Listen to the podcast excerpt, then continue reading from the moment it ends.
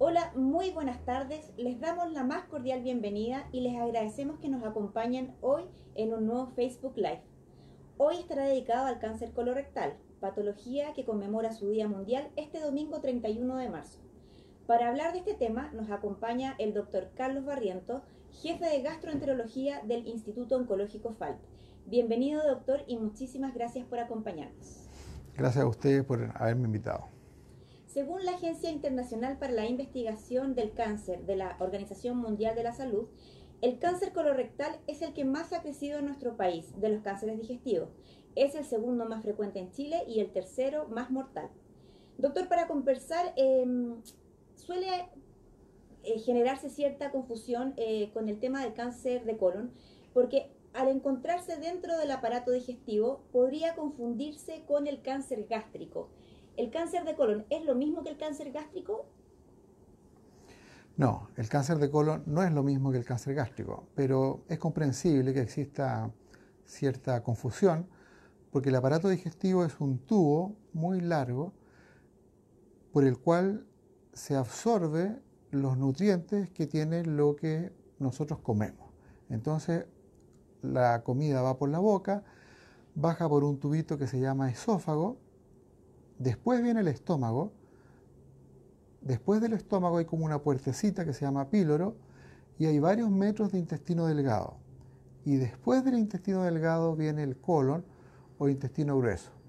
Entonces, tanto el estómago como el colon, como el intestino delgado, como el esófago, son parte del aparato digestivo, pero son sectores distintos que tienen síntomas distintos, tienen pronósticos distintos, no, no es lo mismo un cáncer que otro cáncer en el pronóstico y tienen tratamientos distintos. Y también se, hace el diagnóstico por métodos eh, distintos, pero es muy comprensible que, la gente tenga la confusión, incluso cuando uno les pregunta por antecedentes familiares, muchas veces dice, sí, mi, mi papá tuvo cáncer gástrico no, tuvo cáncer de colon y, queda la duda. ¿Qué se entiende entonces por el cáncer de colon? ¿Qué es? El cáncer de colon es un crecimiento em, sin control de células que comienza en la capa interna del colon.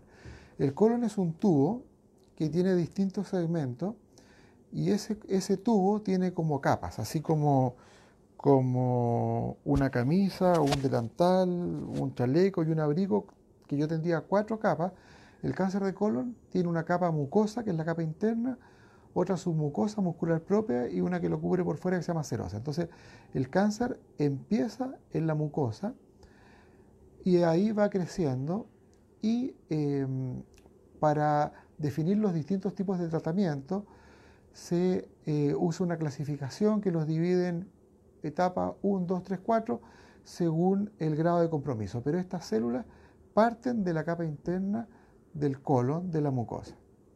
¿Qué tan recurrente es este cáncer hoy día en la población? Porque según lo, que decíamos en un comienzo de, la agencia internacional, eh, pareciera que es el cáncer que está creciendo más acá en Chile.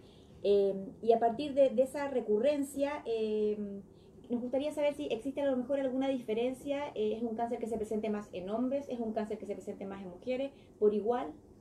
Sí, el, el cáncer para medir la importancia del cáncer en un país, se usa lo que se llaman las tasas, que se calcula cuántos cáncer por una cantidad de habitantes, para poder hacer comparables los países, porque los distintos países tienen distintas cantidades de habitantes. Entonces se dice cuántos cáncer por 10.000 habitantes o, o, distintas tasas. Entonces en Chile siempre el cáncer de los chilenos ha sido el cáncer gástrico y antiguamente el cáncer de colon era un cáncer poco frecuente. Sin embargo, en los últimos años se ha visto que el cáncer de colon se mantiene o tiene una discreta tendencia a disminuir, en cambio el cáncer de colon está aumentando y mucho. ¿ya? Y eso es típico, el cáncer de colon es un cáncer de país desarrollado.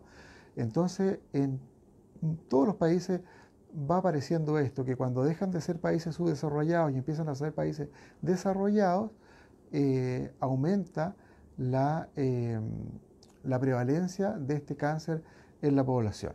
Y por eso que la preocupación de la población también aumenta porque empiezan a ver que es más frecuente cerca de ellos y el cáncer de colon tiene algo de especial, que es un cáncer muy lento y que además de ser un cáncer como tortuga, diríamos, tiene esta ventaja de que no nace siendo cáncer. Por ejemplo, el cáncer de páncreas nace como cáncer, no hay una etapa en la que uno pueda, digamos, hacer un diagnóstico precoz. En el cáncer de colon sí existe esa posibilidad. Eh, el hecho de que Chile sea un país eh, que está envejeciendo eh, es un factor que incide en el fondo que este cáncer vaya en crecimiento. Pero también me imagino que hay conductas propias o factores de riesgo, no sé, a lo mejor la alimentación, el tabaquismo, ¿es así o, no necesariamente? Es así. los factores de riesgo hay algunos eh, que se pueden modificar y otros que no se pueden modificar. Por ejemplo, el cáncer de colon es un cáncer habitualmente la gran mayoría de los pacientes de los 50 años o más, ¿ya? Es frecuente a los 60 años, a los 70 años. Hay otros tipos de cáncer que son a edad más temprana. Y este factor de riesgo que es la edad no lo podemos modificar. Una persona tiene la edad que tiene y, no se puede evitar. La población chilena está eh, envejeciendo y el cáncer de colon va aumentando también eh, porque la población va envejeciendo. Eh, hay otros factores de riesgo que sí se pueden modificar. Por ejemplo, el sedentarismo. Este, hay factores protectores y factores de riesgo. Por ejemplo, un protector es el hacer ejercicio en forma periódica. Eso protege del cáncer de colon. En cambio, ser sedentario es un factor que incide para que uno sí haga cáncer de colon. Em, la obesidad, por ejemplo, es un factor de riesgo para cáncer de colon. El consumo eh, importante de alcohol también es un factor de cáncer de colon. El consumo moderado no es ningún problema eh, para cáncer de colon, pero sí lo es el consumo excesivo de alcohol. El tabaco también se ha asociado a el cáncer de colon. Estos son factores de riesgo. Con respecto a la alimentación, ahí es un tema polémico, porque hay varios estudios que han mostrado em, que mientras más procesados son los alimentos, más riesgo de cáncer y menos procesado, menos riesgo. Que la alimentación rica en fibra protegería el cáncer de colon. Sin embargo, no, no todos los trabajos muestran lo mismo, sino que se diría que es una, es una tendencia, pero no hay un consenso con respecto a, la, a esta alimentación. Usted nos hacía referencia a factores protectores. Eh, muchas veces em, en otros Facebook Live que hemos hecho con anterioridad, eh, algunos de los eh, usuarios, de los miembros de esta comunidad nos dicen, yo era una persona deportista, una persona que se alimentaba saludablemente. Eh, un factor eh, en el fondo protector no significa que la persona no vaya a tener cáncer, o sí, o a lo mejor es un factor que hace que la persona pueda estar mejor preparada en su organismo en caso que enfrentara un cáncer. Yo creo que son las dos cosas. Una, una persona, cuando uno habla de factores, eh, uno lo que dice es que una persona sea deportista hace, estadísticamente, es, el cáncer de colon da menos en los deportistas que en los sedentarios, pero no significa que por ser deportista el paciente no tiene ningún riesgo de hacer cáncer, sino que es un factor protector, ¿ya? pero no, no, no hay algo que sea 100% efectivo. El, eh, y em, hay algunos factores protectores también que también tienen sus riesgos. Por ejemplo, eh, en el cáncer de colon, el consumo de aspirina eh, disminuye el riesgo de producir cáncer de colon, pero disminuye el riesgo después de 10 años de estar tomando todos los días aspirina. Y tomar eh, ácido acetil salicílico también tiene riesgo produce gastritis, produce hemorragia digestiva. Entonces, uno tiene que poner en la balanza. Ok, tomo 30 años de aspirina y bajo el riesgo, pero también aumento el riesgo de hemorragia digestiva. Entonces uno tiene que poner en la balanza porque no hay eh, protecciones eh, con medicamentos que sean libres de, todo, de todo riesgo. En ese sentido, y es un poco lo que recomendamos también cada vez que hacemos un Facebook Live, es que las personas no tomen decisiones solas, eh, que siempre ante cualquier duda eh, consulten a sus médicos porque finalmente son los médicos quienes van a poder enfocar de mejor manera un tratamiento para cada enfermedad, cada patología. Lógico. Acá, por ejemplo, al, ver las preguntas, eh, uno, uno, se da cuenta de la visión del paciente que, que, por ejemplo, las cosas que uno puede decir para cáncer gástrico, que no todas son verdad para cáncer de colon, pueden ser mal interpretadas si el paciente considera que es lo mismo cáncer gástrico que cáncer de colon. Entonces ahí está el rol del médico, ya que tenemos yo creo que una obligación de educar a los pacientes y que lamentablemente muchos de nosotros hablamos en términos tan técnicos, tan complejos, que el paciente no entiende nada y, y, y, ese es un problema. De hecho, en muchos países se encuesta al paciente a la salida de la consulta, se le hace un cuestionario para ver qué es lo que debería haber aprendido en esa consulta con el doctor y normalmente es como 30% lo que, lo que el paciente eh, entendió del 100% que le debe haber explicado el médico. Los médicos explicamos mal, hacemos mal nuestro rol docente y por eso que yo creo que esta, esta es una muy buena oportunidad para, para tratar de aclarar estas dudas. Doctor, hablábamos también un poco que el cáncer eh, de colon en el fondo eh, como edad que hay que empezar a tener cuidado son los 50 años. ¿verdad? Sí, em, sin embargo, Marcelo Pino nos dice que tiene 46 años y quiere saber si a su edad es recomendable, por ejemplo, hacerse una endoscopía y una colonoscopía, que no presenta actualmente ningún malestar. Sí. Bueno, ese es un gran tema. La, la, eh, el cáncer de colon parte de un, em, como una arvejita que se llama un pólipo en la mayoría de los pacientes. Eso hace que en los países desarrollados se les sugiera a los pacientes que hagan su primera colonoscopía a los 50 años y después se hagan una colonoscopía cada 10 años, es decir, la primera a los 50, la segunda a los 60, la tercera a los 70. Esa es la recomendación. Ahora, si, si un paciente tiene síntomas, ahí uno lo hace antes. Y también en los pacientes que han tenido un padre, una madre, un hermano, un familiar de primer grado con cáncer de colon, se le recomienda que adelante esa colonoscopía 10 años, ¿ya? que se haga la primera colonoscopía a los 40 años. Y esta norma internacional, que es la primera colonoscopía a los 50 años, ahora también está siendo rebatida en, este, en estos días, justamente porque en Estados Unidos ha habido un aumento en cáncer de colon en los pacientes de 40 a 50 años. Entonces hay personas que dicen, no, no está bien hacerse la primera colonoscopia a los 50, debiera hacerse a los 45. Y algunas personas están planteando, no, debiera ser a los 40.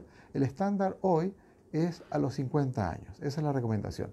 Si este paciente no tiene síntomas, eh, uno le recomendaría que no se haga la colonoscopia hasta que cumpla 50 años. En este caso, que esperar a cuatro años más. Que esperar a cuatro años más, ¿ya? Eh, doctor, el colon está asociado a diversas patologías, por ejemplo, el colon irritable, los divertículos. Eh, muchas nos han llegado muchas preguntas eh, para saber si el colon irritable, por ejemplo, y el tema de los divertículos pueden ser precursores de un cáncer de colon. Claro, esa es una pregunta muy recurrente porque cuando una persona tiene dolor abdominal, tiene dolor en el colon, y el médico lo examina y nota que lo que le duele es el colon, el médico no puede saber si ese es un colon irritable o es un cáncer de colon o está inflamado un divertículo de colon. Es imposible hacer el diagnóstico eh, solo a la palpación. Se requieren exámenes. Y ahí, cuando se requieren exámenes, eh, también puede haber confusiones, porque por ejemplo, el examen para detectar cáncer de colon es la colonoscopia, ¿ya? ese es el estándar. Ahora, si un paciente tiene un cáncer de colon grande, el escáner también lo va a ver. Pero si tiene un cáncer de colon pequeño, el escáner no lo va a ver, porque el escáner es excelente en ver órganos sólidos. Hígado, páncreas, riñones, es excelente. Pero las vísceras huecas, como el estómago o el colon, no siempre se ven bien en el TAC o CT o escáner. Por eso que existe la endoscopía y la colonoscopía, porque si el escáner pudiera ver bien esos órganos, eh, sería mucho más, más simple y, no existirían los otros exámenes. Hoy día lo, que se recomienda es en muchos países hay programas de prevención de cáncer de colon y estos programas consisten en que las personas se hacen un examen de sangre oculta en deposiciones y los pacientes que tienen sangre en deposiciones deben hacerse la colonoscopía y ahí se detecta si hay pólipo o si hay cáncer.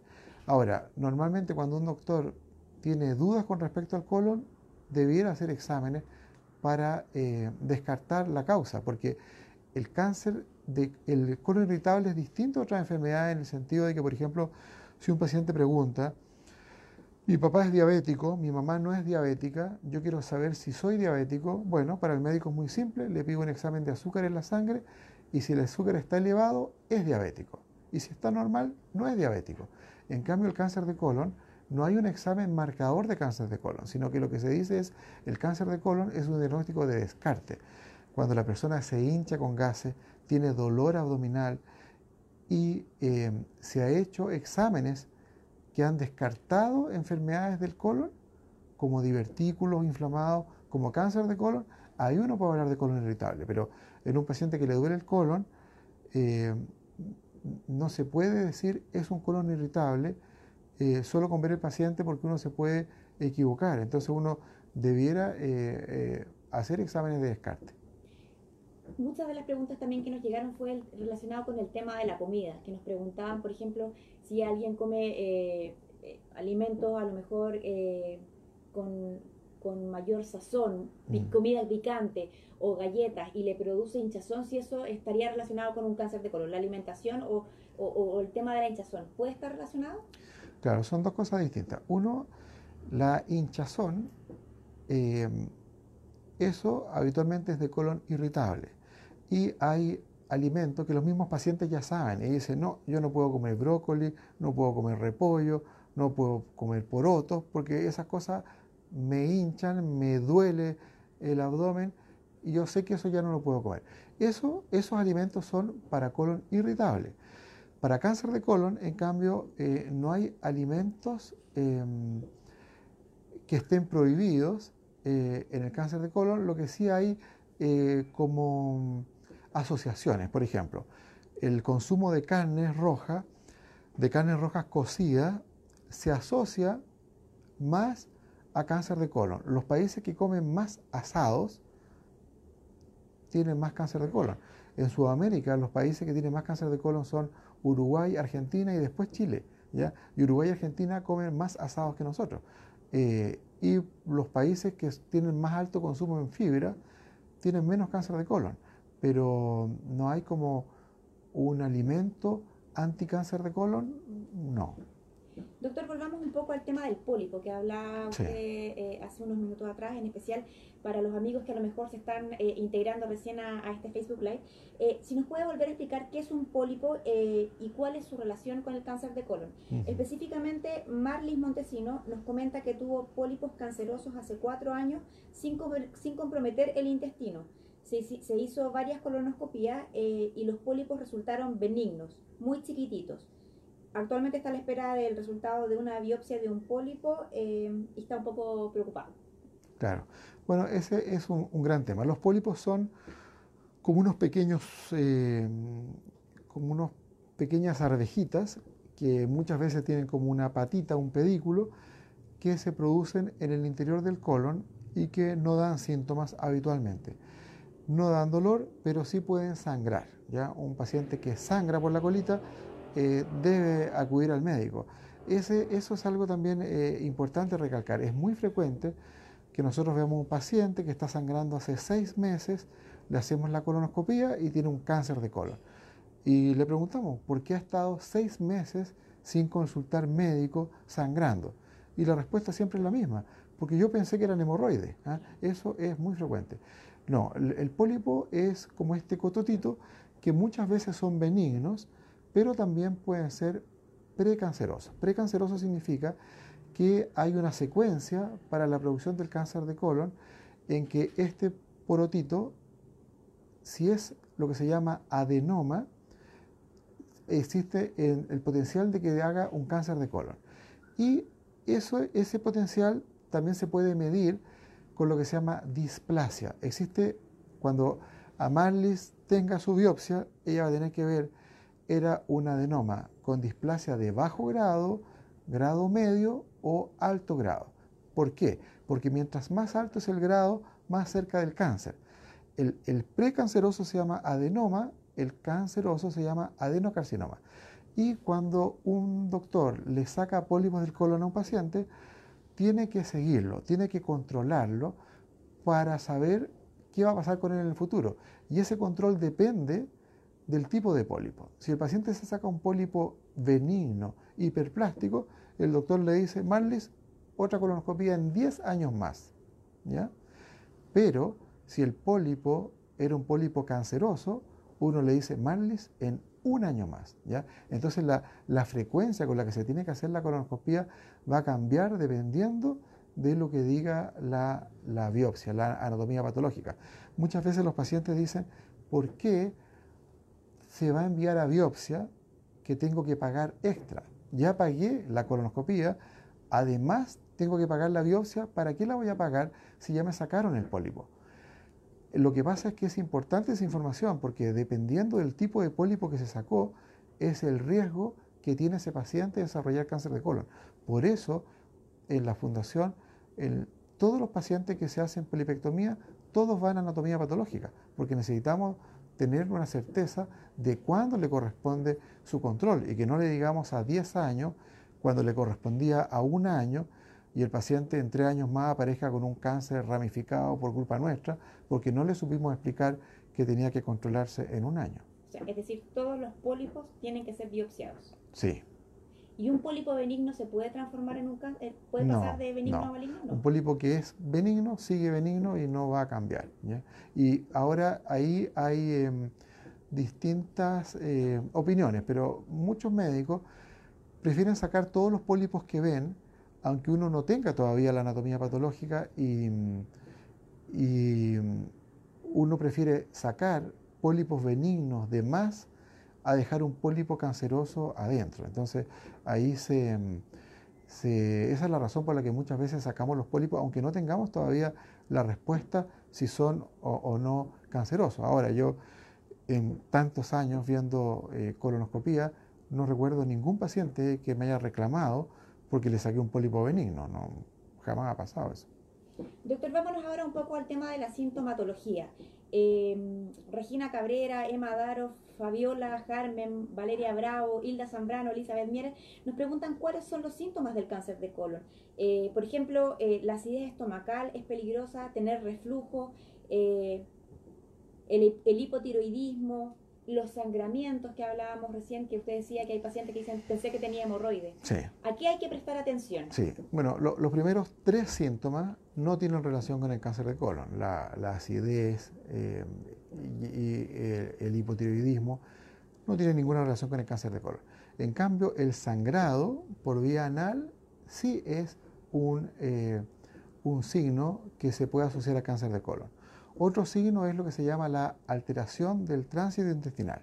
Es decir, las personas, no existe una frecuencia de ir al baño normal. Muchas veces las personas dicen, oye doctor, yo voy todos los días al baño y mi hermana va día por medio al baño. ¿Cuál de las dos está normal y cuál de las dos está enferma?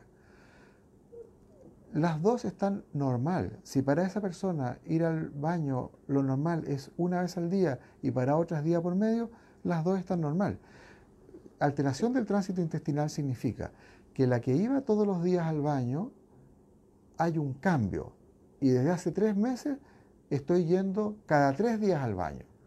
O la que iba cada tres días al baño hay un cambio. Estoy yendo todos los días al baño. La que cambió y empezó con estitiqué o con diarrea y eso se prolonga por más de un mes, eso entonces es eh, un motivo de alarma para cáncer de colon, lo que se llama cambios en el hábito intestinal. ¿ya? E, e, ese es uno de los, de los, eh, de los signos, de los síntomas de, de este cuadro. La baja de peso, el paciente que baja de peso en forma inexplicada, no es específico para cáncer de colon, pero sí para muchos tipos de cáncer. Eso uno tiene que averiguar qué está pasando, por qué está bajando de peso. El paciente que tiene una fatiga muy grande, que se siente débil, que la misma escalera del metro que subía todos los días ahora tiene que parar en la mitad porque se siente fatigado, eso también eh, hay que aclararlo porque algo está pasando. ¿ya? El cambio en, la, eh, en el diámetro de las deposiciones, la persona que dice mis deposiciones siempre fueron de esta manera y ahora están como cintas, por ejemplo, eso cambió, ese cambio también es un, eh, una, algo que hay que aclarar. ¿ya? Otro síntoma también es lo que se llama el tenesmo, que es cuando las personas van al baño y dicen, fui al baño, pero no siento que hice lo que tenía que hacer, como que algo quedó ahí, siento algo raro. ¿ya? Y eso, ese algo raro, a veces es un pólipo que está en el recto, ocupando espacio y dando la sensación de que hay deposiciones, y no hay deposiciones, hay un pólipo, o ese pólipo pudo haber evolucionado y ser un cáncer. Esos son los síntomas por los que el paciente debiera consultar pensando en un cáncer de colon. O sea, para repetir sobre todo, porque había muchas preguntas sobre el tema de diarreas eh, constantes y eh, estitiques. Sí. Son factores de preocupación, o sea, son eh, puntos en los que hay que preocuparse en la medida que haya un cambio. Exactamente. Una paciente que ha sido estítica toda la vida y que está igual de estítica que siempre, no es para preocuparse. O sea, también uno tiene que tratar la estitiques, pero me refiero a que para cáncer de colon no es un cambio.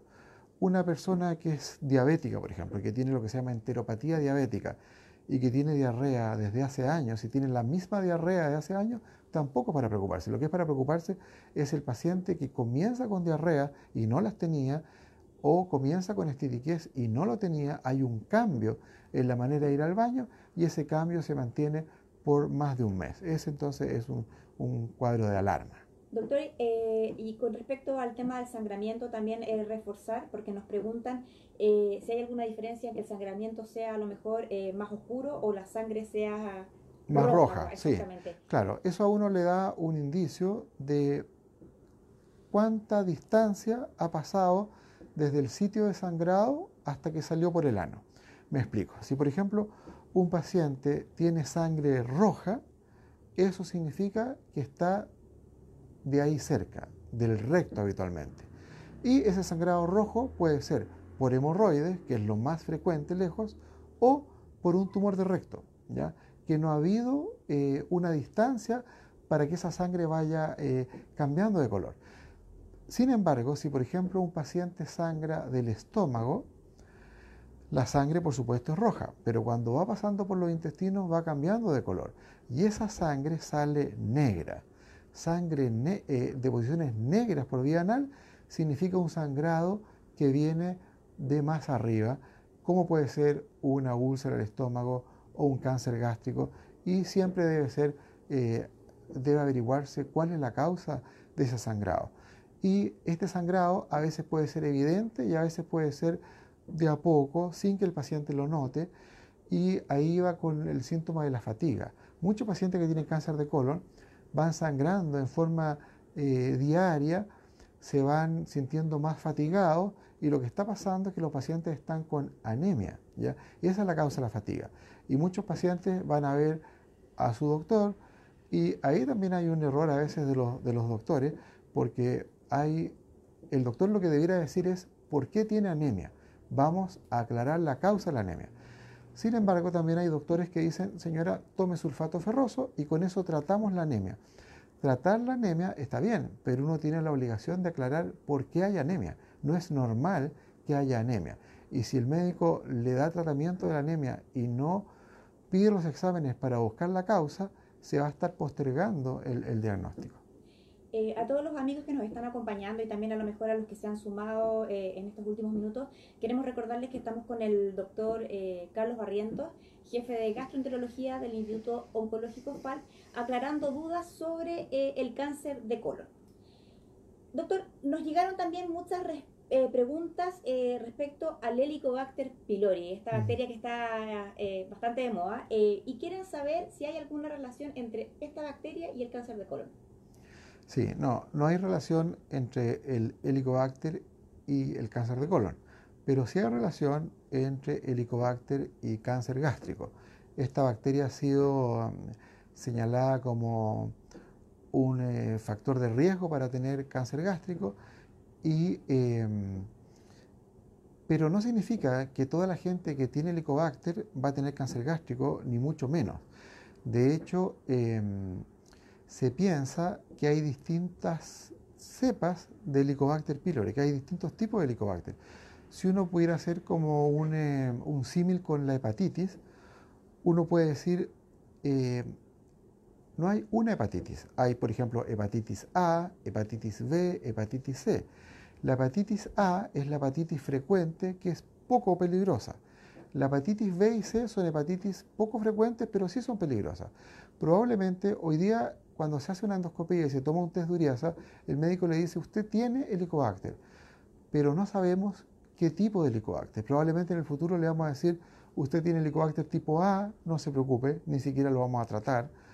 Usted tiene Helicobacter tipo B, que es el que produce úlcera, sí lo vamos a tratar. O usted tiene Helicobacter tipo C, que es el que se asocia a cáncer gástrico, y lo vamos a tratar de todas maneras. Hoy esa información no está y por lo tanto se eh, actúa en base a consensos. Entonces el consenso chileno es tratar el Helicobacter pylori, aunque sabemos que muchos de esos pacientes le estamos dando 14 días de antibiótico en forma innecesaria. ¿ya? Lamentablemente no sabemos cuáles de esos pacientes tienen, por ejemplo, antecedentes genéticos, tienen genes para cáncer gástrico y como no lo sabemos, se prefiere tratar el helicobacter. Doctor, vamos con el tema del componente hereditario que también eh, eh, fue un tema de bastante interés entre las personas que nos mandaron preguntas. Eh, ¿Existe un componente hereditario en este cáncer? Alicia Barrera, por ejemplo, eh, nos dice qué porcentaje de cáncer de colon es hereditario. Su madre y hermano lo desarrollaron. Sí. La, mayor parte del cáncer de colon es eh, una parte importante es hereditario y por eso que se considera que un familiar de primer grado, padres, hermanos, a veces hijos, aumenta el doble el riesgo de cáncer de colon. Entonces es muy importante el, factor. De hecho, eh, a veces es difícil decirle a, un familiar, eh, no se haga la colonoscopia porque no tiene 50 años, eh, si en la familia alguien tuvo cáncer. A veces el esposo tuvo cáncer y la señora está asustada. Obviamente el esposo no es familiar de la esposa. Me refiero a que no es familiar desde el punto de vista genético, porque eh, no es padre, no es madre, no es familiar de primer grado, pero la angustia que crea el cáncer hace que muchas veces, eh, a veces los médicos pidamos el examen eh, sabiendo que el riesgo es bajo, porque hay un paciente angustiado que no va a dejar de estar angustiado hasta que tenga la certeza de que no tiene cáncer de colon. ¿ya? Y ahí entonces uno va a, este examen que es la, la colonoscopia. Ahora, no solo, no solo está disponible la colonoscopía, sino que eh, hoy día también existen otras dos alternativas que son importantes. Uno se llama colonografía por TAC, que es un escáner enfocado en el colon, ¿ya?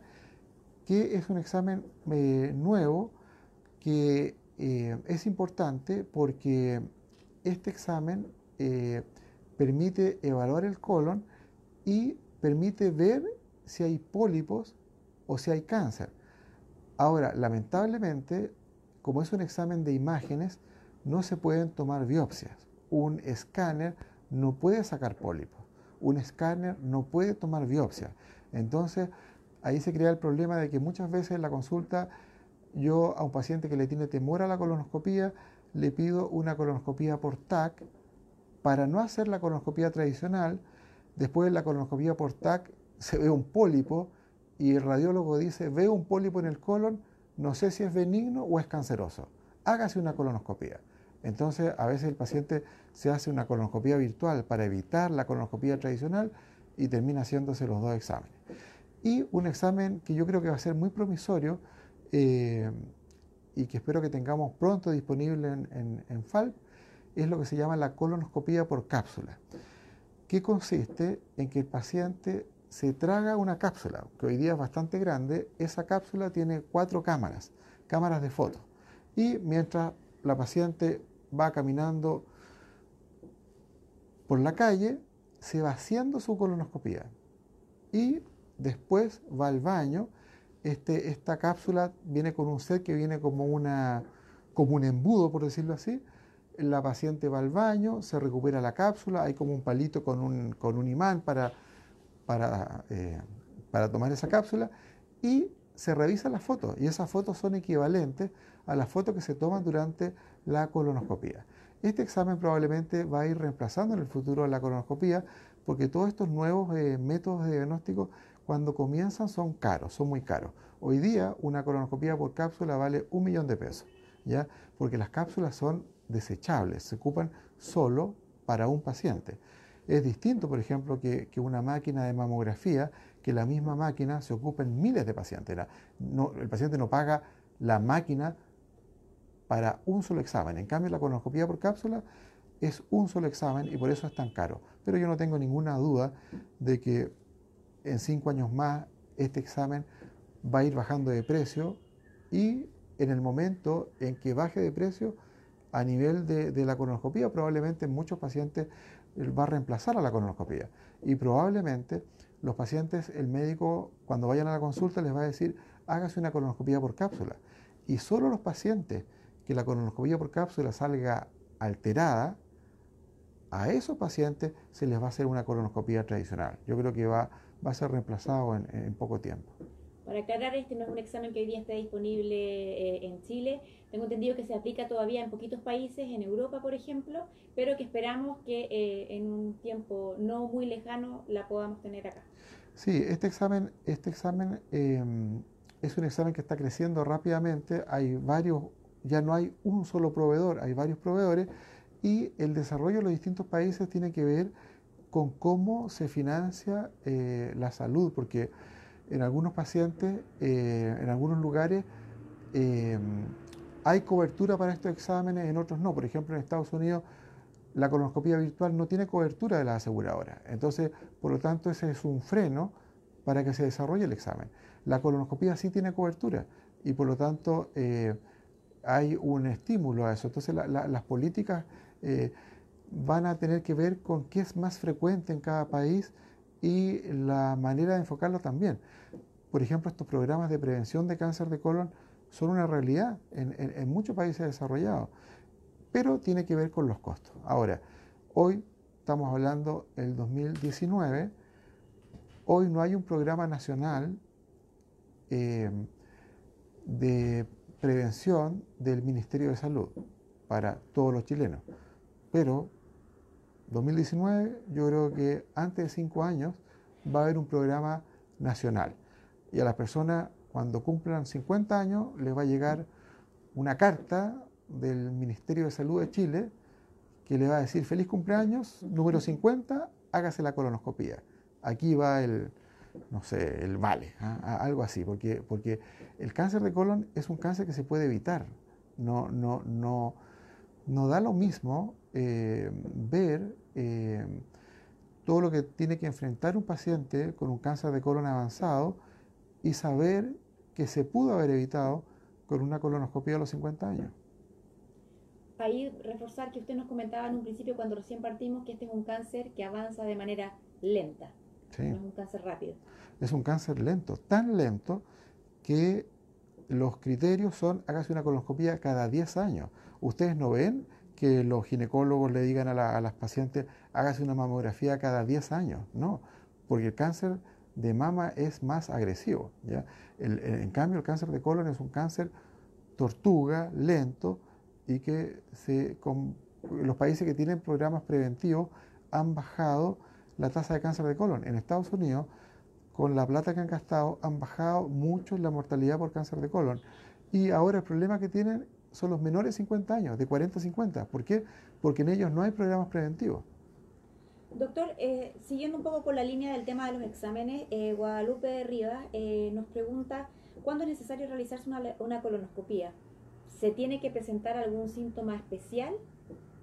Sí, yo a los pacientes que tienen sangramiento por vía anal, que tienen cambios en cómo van al baño, a los pacientes que tienen sensación de que no han hecho eh, sus deposiciones, de que quedó algo adentro, eh, los pacientes que están bajando de peso sin una causa clara y los pacientes con fatiga, esos pacientes yo les recomendaría que se hagan la colonoscopia.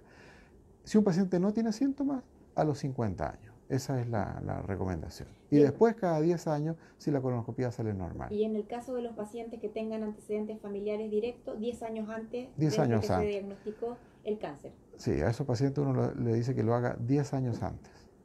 Eh, Nora Enríquez nos dice que después de una colonoscopia muy dolorosa con biopsia, eh, ha seguido con muchos dolores en el colon. Habla que sus plaquetas suben, se mantienen controladas. Eh, me dice, dice también que van con pesquisa y al parecer se viene por el hígado graso. ¿Es posible operar y qué riesgo tendría? Sí, yo creo que probablemente hay una confusión porque el hígado graso es un problema, es un problema de los chilenos que estamos engordando, eh, pero el hígado graso no da síntomas. ¿ya? El hígado graso tiene otros peligros y no tiene nada que ver con el cáncer de colon. Son a veces los pacientes se desesperan cuando tienen molestias y tienen una enfermedad y le achacan a esa enfermedad las molestias. No es raro que un paciente tenga un problema de tiroides y se hinche, se llene de gases y piense que pueden estar relacionados. No están relacionados. ¿ya? O a veces un paciente tiene un pequeño pólipo de 5 milímetros en la vesícula y tiene muchos gases, dolor abdominal y cree que esas molestias, esos gases, están asociados a este pequeño pólipo en la vesícula y no tiene ninguna relación, pero el paciente como que lo único que tiene alterado es el pequeño pólipo, entonces el pequeño pólipo es el culpable de todo. Pero, pero no, no es así. Ahora, mucha gente que tiene colon irritable, el médico le pide una colonoscopía porque tiene 50 años o más. El hacer una colonoscopía no quita el colon irritable. El hacer una colonoscopía quita la duda de si hay un cáncer de colon, quita la duda de si hay un pólipo de colon. Pero la colonoscopía no es tratamiento de colon irritable. Si la señora tenía colon irritable antes de hacer la colonoscopía, va a seguir con el mismo colon irritable después de la colonoscopía. Doctor, eh, solo para reforzar eh, esta, esta, área, eh, en la actualidad existen dos formas de examinar el tema del cáncer de colon, la colonoscopía y la colonografía por TAC. Sí. Pero la colonoscopía es el examen más preciso para detectar el cáncer de colon. Sí. ¿Por qué es más preciso? Porque permite tomar biopsias. ¿ya? Entonces, cuando uno tiene dudas, toma una muestra de tejido, que es una muestra pequeñita de unos milímetros, pero que se envían a otro médico que se llaman anatomopatólogos, que ven esa pequeña muestra amplificada y dicen esto es benigno, esto tiene un riesgo de displasia pequeño, esto tiene un riesgo más grande, esto es cáncer. ¿ya? Eso eh, lo permite eh, la colonoscopía y por eso que hoy es el estándar. Y eh, ese estándar es caro y por eso que los programas de, prevención, en algunos países la prevención es con colonoscopía y en otros pacientes lo que se hace es una muestra de sangre en, deposiciones y los pacientes que tienen sangre en deposiciones se seleccionan y esos pacientes solamente van a la colonoscopía. Todo depende de cuánto dinero tenga el país asignado para enfrentar el problema. Eso depende del dinero que tenga el país y de lo prevalente que sea el problema, porque no van a gastar eh, mucho dinero en un cáncer que en ese país eh, se ve con poca frecuencia. Doctor Carlos Alzogaray eh, nos pregunta qué alimentos deberíamos consumir semanalmente para mejorar nuestro colon y su funcionamiento. Ya, no hay un régimen, ¿ah? no hay un régimen. Lo, lo, que se, lo que se, mm, la mayoría de los trabajos, de las investigaciones, lo que muestran es que el consumo de fibra es bueno, el consumo de carne roja es malo. Y mientras más carne consumamos, mientras más asados comamos, peor para el cáncer de colon. Eh, aquí uno tendría que sacarle el sombrero a los vegetarianos, ¿ah? a los veganos, ¿ah? que, probablemente se están protegiendo eh, contra el cáncer de colon. Pero lamentablemente no se puede hacer una, certeza porque los estudios de, alimentos son muy difíciles de hacer porque se basan en encuestas. Cuando una persona uno le pregunta, anóteme aquí lo que comió en la última semana. ¿ah? La mayoría de nosotros ni siquiera recordamos qué comimos ayer. Entonces eh, es, difícil eh, sacar eh, conclusiones basadas en la evidencia. Hoy día muchos, muchos de los datos médicos se trata de obtener en investigaciones, en que se, compara este medicamento A con este medicamento B y, se puede evaluar con números. Lamentablemente en, lo que sea régimen es muy difícil hacer eh, evaluaciones que puedan llevar a evidencia científica. Queremos saludar también a nuestros amigos de Bolivia que hoy nos están acompañando eh, y eh, doctor Juan José Moscoso nos pregunta, nos comenta que hace un año le hicieron un análisis de colon por enema. Como diagnóstico tuvo colon irritable, hizo el tratamiento, todo anduvo bien, pero nuevamente volvieron los dolores en el bajo vientre. ¿Debe hacer un nuevo análisis? ¿Puede en el colon irritable desencadenar un cáncer? Claro, bueno, eso, ese es, un gran tema. El, bueno, decir que el enema varietado eh, en Chile hoy es muy poco frecuente. En otros países como Bolivia y Argentina eh, todavía eh, se hace mucho. ¿Por qué es poco frecuente? Porque el enema varietado es una radiografía de colon que para poder ver bien sus paredes se tiene que distender, se tiene que insuflar con, con aire, con gas. Y cuando se estira ese colon, el paciente lo pasa horrible. Por eso que el enema varietado yo creo que es el peor examen que yo conozco de, en cuanto a sentirlo, porque se hace con los pacientes eh, vigil, despiertos. Eh, a diferencia de la colonoscopía, que en la mayor parte de los países se hace con un sedante, el paciente está sedado y eso hace que si bien en la colonoscopía también se infle con, con aire en muchos lugares y en los lugares que tienen más tecnología se insufla el colon con lo que se llama CO2, que es un gas que se absorbe rápidamente. Por eso que a veces los pacientes dicen, qué raro, yo me hice esta colonoscopia hace 10 años y me fui para la casa inflada como un sapo y ahora me voy y me voy desinflada. Lo que cambió es que, es que las condiciones en que se hace la colonoscopia hoy día eh, son mucho menos molestas que lo que eran en el pasado. Además la tecnología permite ver mejor hoy día, los chips eh, para tener imágenes son mejores el diámetro de los colonoscopios ha, disminuido de tamaño y por eso que mucha gente que se hizo examen hace 10 años se extraña hoy cuando dice, oiga, pero no sentí nada ¿ah? y, les llama la atención. Eso eh, eh, debiera ser la, regla, que los pacientes eh, no le tuvieran temor hoy día a, a la colonoscopia.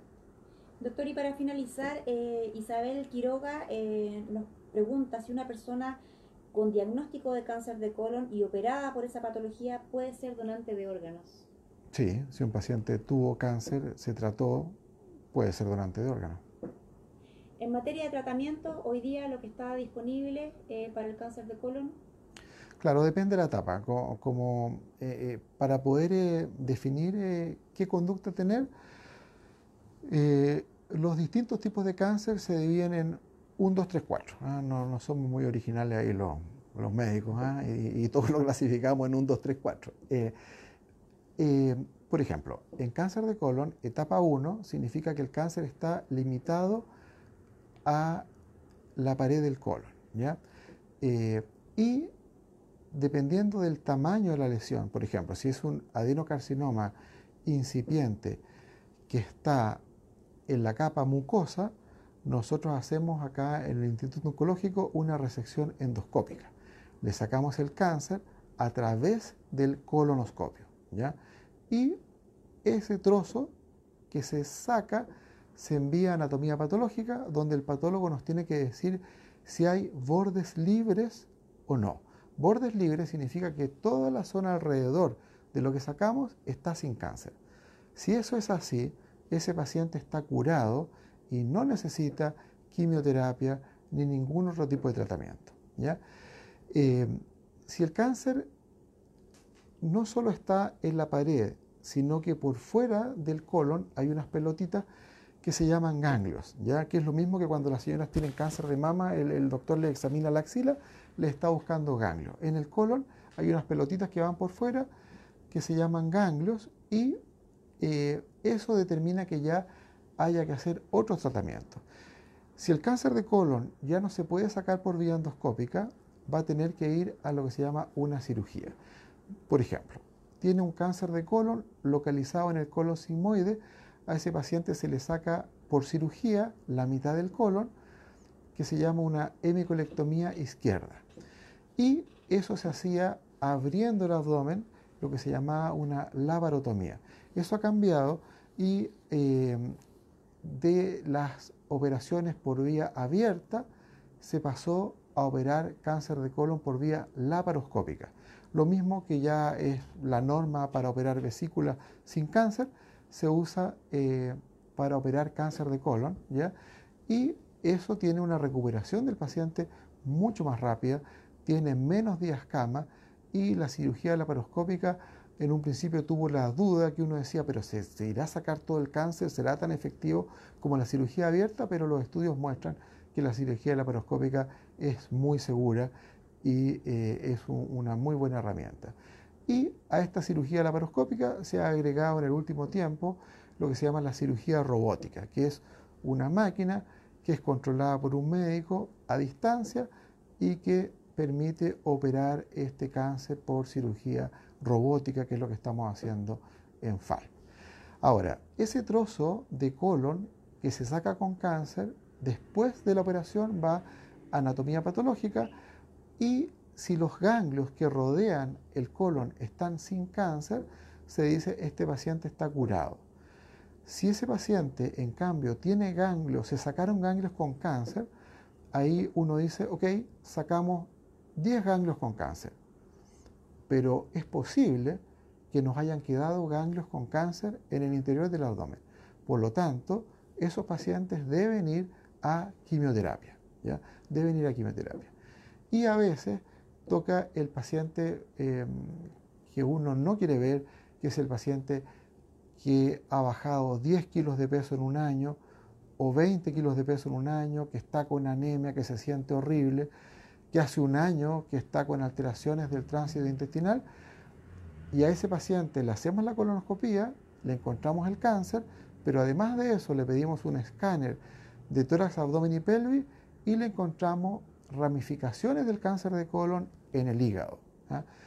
Eso se llama metástasis hepática y habla de un cáncer avanzado que ya requiere un manejo eh, más complejo, con quimioterapia em, em, y, ahí hay un enorme desarrollo de, este último tiempo, también de unas terapias eh, eh, inmunes, ¿ya? que em, son muy promisorias y que eh, están permitiendo cambiar el pronóstico de estos pacientes que debutan con un cáncer en etapa 4. Esos pacientes tienen hoy día esta luz de esperanza, que son estas nuevas eh, inmunoterapias eh, que, dan eh, una solución donde antes no, no la había.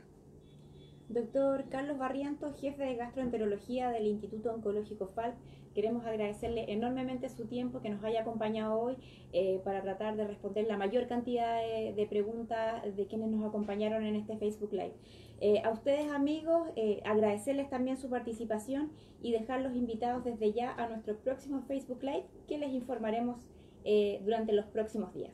Muchas gracias y que tengan un buen término de semana. Gracias a usted. Yo agradezco la oportunidad de conversar con los pacientes, de ver la, cómo ven ellos este problema, cuál es la visión del paciente, porque nosotros los médicos hablamos de cáncer de colon con los médicos y poco con los pacientes. Y em, ha sido muy interesante, así que yo les agradezco a ustedes la invitación. Gracias, doctor.